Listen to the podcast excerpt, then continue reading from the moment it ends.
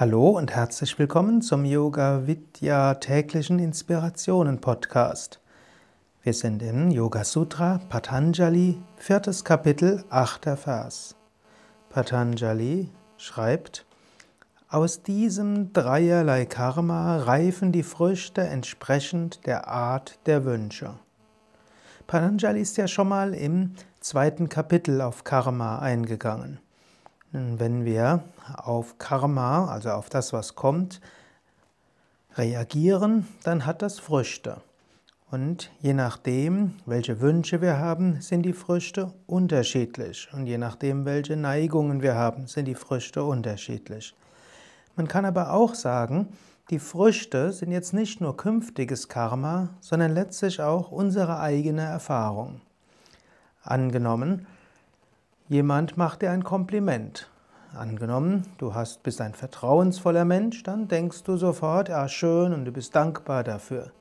Angenommen, du bist ein sehr skeptischer Mensch, dann denkst du, was will der schon wieder von mir? Und angenommen, du hast mit dieser Person schon negative Erfahrungen gemacht und sie macht dir ein Kompliment, hm, dann wirst du irgendwo gucken, was passiert jetzt. Also, die Früchte vom gleichen Karma können entsprechend deiner Vasanas ganz unterschiedlich sein. Patanjali sagt er nämlich Vasanas. Also aus den Erfahrungen, aus diesem dreierlei Karma reifen Früchte. Und die Früchte hängen sehr stark ab von den eigenen Wünschen und Neigungen. Vieles hast du nicht in der Hand, was auf dich zukommt. Manches hat man natürlich auf die Hand, auf, in der Hand. Aber vieles hast du nicht in der Hand, aber deine Reaktion kannst du bis zu einem gewissen Maße steuern. Und da ist es durchaus gut, wenn du lernst, Dinge etwas positiver zu sehen, Dinge als Chancen zu ergreifen und nicht so sehr als Risiken. Es ist auch ein gewisses Training, erstmal anzunehmen, dass andere Menschen grundsätzlich es erstmal gut meinen.